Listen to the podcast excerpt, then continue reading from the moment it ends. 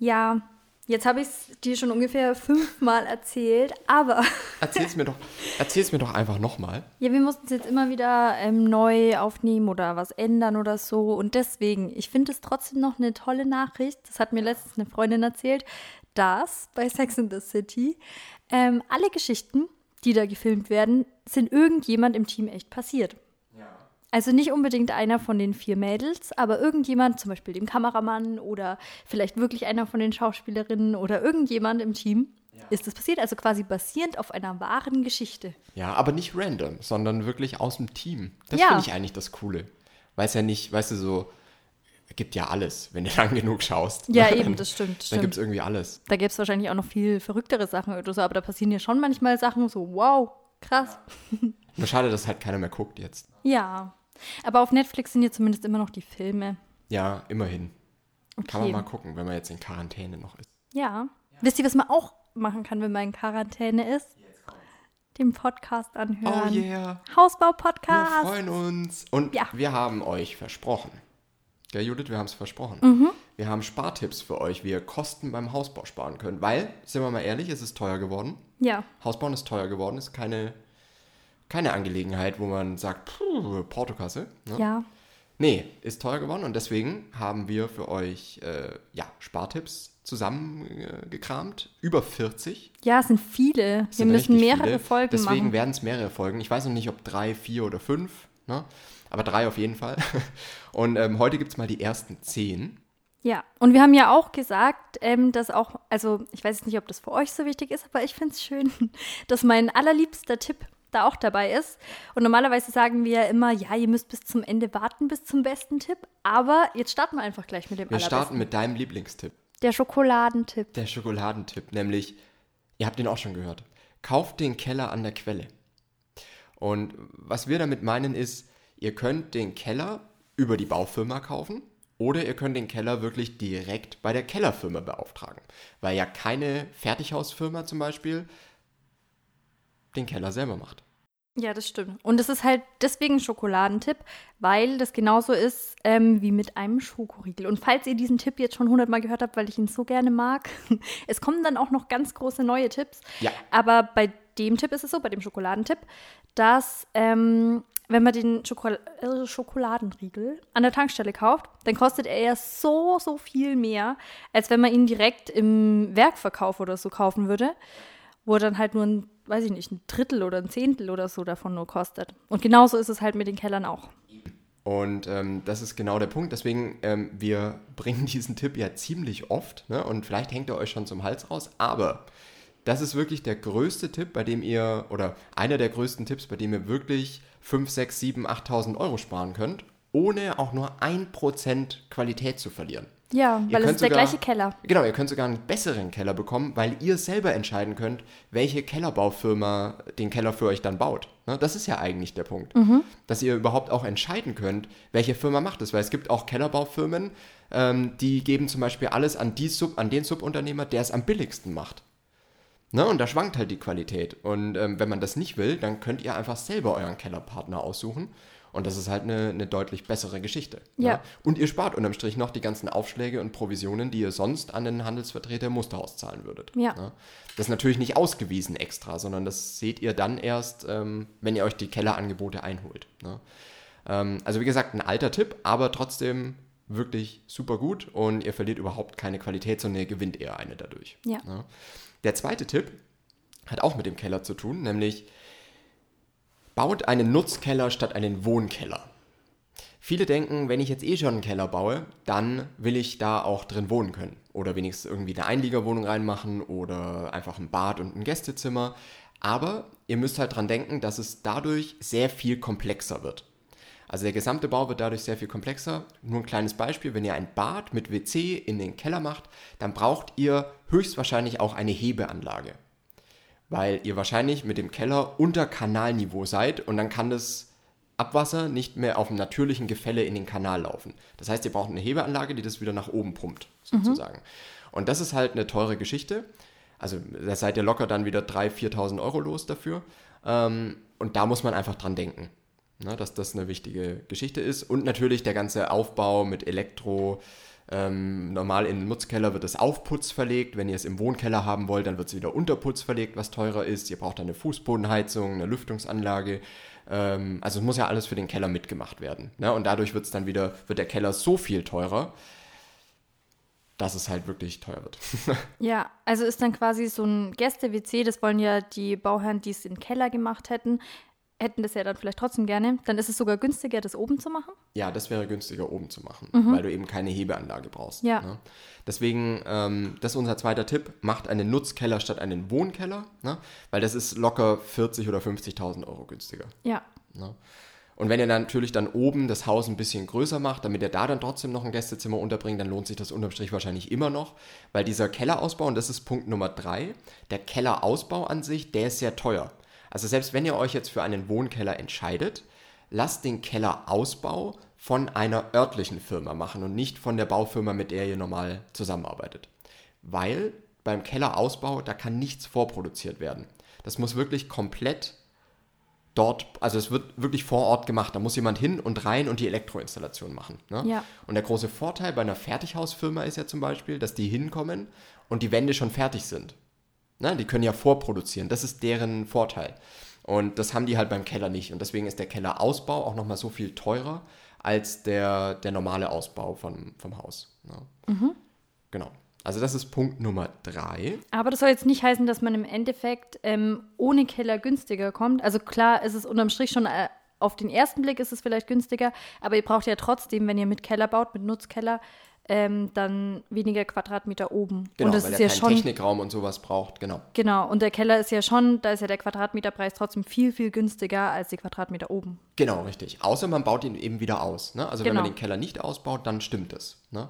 Dann passt es. Und dann ist der Nutzkeller auch wirklich sinnvoll und eine Kostenersparnis sogar, wie wenn ihr oben dieselbe Quadratmeteranzahl nochmal als Nutzfläche nehmen würdet. Ja. Ne?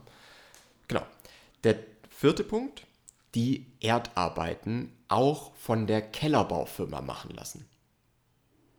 Dramatische Pause. Ist wichtig, weil bei den Erdarbeiten, das ist eigentlich der größte Punkt, bei dem Bauherren über den Tisch gezogen werden. Weil doch keiner, keiner kann doch irgendwo sehen, wie viel Verfüllmaterial ist wirklich nötig, wie viel muss wirklich abtransportiert werden, wie viel Kubikmeter. Ne, da steht ja keiner da und zählt die LKW und wie viel die geladen haben. Ne? Das heißt, es ist immer besser, wenn ein Profi das für euch macht. Und es gibt eben Kellerfirmen und das ist wieder der Vorteil, wenn ihr dann die Kellerfirma selber wählen könnt, dass ihr auch selber hingehen könnt und eine Kellerfirma wählen, die zum Beispiel diesen Service mit anbietet, dass ihr für euch die, Erdaus äh, die Erdarbeiten ausschreibt. Ne? Und dann kriegt ihr verschiedene Angebote und die Firma schaut, okay, was brauchen wir wirklich, wie viel Erdaushub und so weiter. Weil die sind ja die Profis, die wissen das. Ne? Ähm, und die können das dann halt auch deutlich günstiger verhandeln. Ich habe schon Bauherren erlebt, die haben da wirklich so um die 20 Prozent bei den Erdarbeiten gespart. Dadurch, dass sie es äh, quasi von der, vom Profi haben machen lassen. Also sind es dann auch so 2.000 bis 4.000 Euro schon eigentlich. Ja, sowas, weil die Erdarbeiten sind ja recht teuer. Ne? Da sind wir immer so zwischen 20, manchmal sogar 40 oder 50.000 Euro nur für die Erdarbeiten. Ja. Ähm, und da haben die schon wirklich was gespart. Ne? Also das ist, ist einiges, was man da Spaß. gewinnen kann. Ja. Ja. Genau, also das ist ein wichtiger Punkt und das könnt ihr auch wieder nur machen, wenn ihr den Keller selber wählt. Ne? Wenn ihr den Kellerbauer ähm, selber wählt und direkt ansprecht, weil dann könnt ihr auch sehen, okay, welche Zusatzpakete hat er, was kann ich da überhaupt machen. Ne?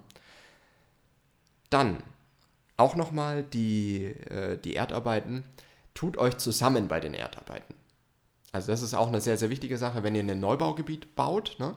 was man ja oft tut, dann äh, sprecht auch mal die Leute an, die mit euch da bauen und äh, auch die gleichzeitig bauen und lasst mal die Erdarbeiten auch gemeinsam machen. Ne?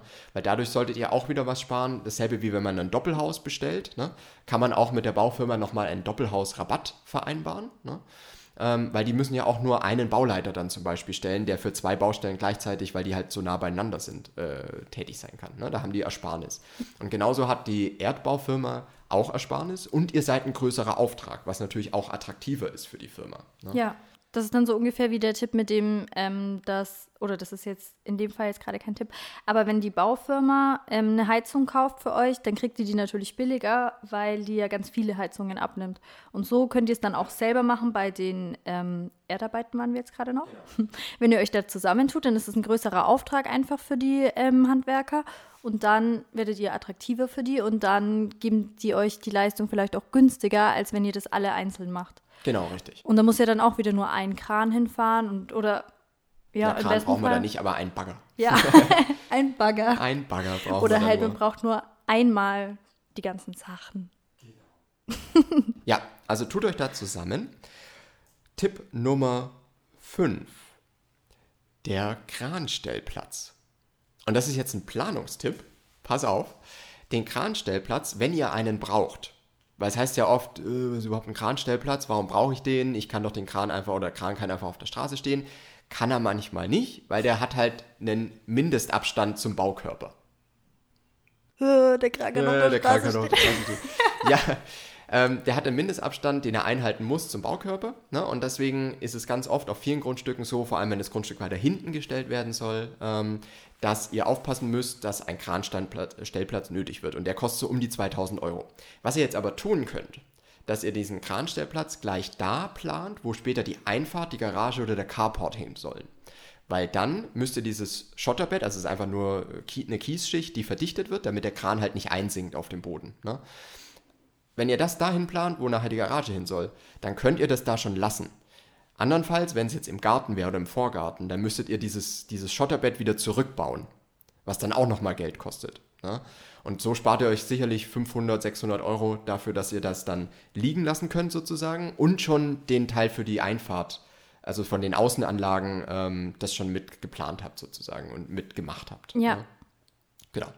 Also da kann man was sparen, wenn man es halt clever plant. Ich glaube, das ist mein neuer Lieblingstipp. Ist das dein neuer Lieblingstipp? Ja. Oh. Ja, weil der ist auch, da, da hast ja, du ja dann eigentlich so, nur durch gute eh Planung. Eh machen, ne? Genau. Und du musst es dann einfach nur nicht doppelt bezahlen, weil du vorher einfach kurz drüber nachgedacht hast und denkst, ja, ist besser ja. so. genau. Und noch ein Planungstipp, Nummer 6. Das Haus nah an den nächsten Kanalanschluss planen. Was? Also manchmal, und da muss man sich natürlich überlegen, wie will man es wirklich machen, wenn es jetzt wirklich um Kosten geht. Ne? Dann würde ich immer gucken, dass ihr so nah wie möglich an dem nächsten Kanalanschluss seid. Weil der Weg vom Kanalanschluss bis zum Haus, der muss ja gegraben werden. Da müssen Rohre gelegt werden und Leitungen. Ne? Und das wird natürlich umso teurer, je länger dieser Weg ist vom Haus zum Kanal. Ja. Und deswegen lohnt es sich natürlich, so nah wie möglich an diesen Kanalpunkt zu bauen, wenn es das Baufenster zulässt und wenn es natürlich auch irgendwo sonst zur, zur Planung des, des Grundstücks passt. Ne? Ähm, weil ihr wollt ja eigentlich immer so viel wie möglich Gartenfläche so im Südwesten gewinnen, weil da halt dann die, die Sonne ist. Ne? Ähm, weil man da am meisten Spaß hat. Ja, und das ist ja natürlich auch sehr viel wert. ja, das ist natürlich auch sehr viel wert. Aber ihr müsst halt dran denken, es kann auch sein, dass dadurch die, die Kanalarbeiten, also diese Erschließung, nicht die Erschließungskosten, sondern die, die Anschlusskosten, die Hausanschlusskosten, das ist auch umgangssprachlich die private Erschließung genannt, ne? die kann dadurch halt teurer werden, wenn ihr weiter von so einem Kanalanschlusspunkt weg seid. Mhm. Ne? Und ähm, das würde ich einfach wirklich in der Planung schon frühzeitig mit dem Architekten ansprechen und mit dem Erdbauunternehmen, weil dann könnt ihr einfach äh, planen. Ja. Und dann hatten wir noch einen Tipp ähm, mit den Einzelkosten. Was war das nochmal? Die Einzelkosten? Ähm, du hattest vorhin irgendwas gesagt, ähm, ähm, bei einer Sache, wenn man das einfach vorher ganz genau weiß, dass das, ah, mit der Raufasertapete. Ja, das kommt noch. Ach so, Entschuldigung. Also das machen wir nächstes Mal. Ach so. Ja, oh. oh. Jetzt hat die Judith schon mit der Raufasertapete vorgegriffen. Ja, wollt ihr eine Raufasertapete? Bestimmt nicht. Also ist, ich finde es gar nicht so schlimm. Bestimmt nicht.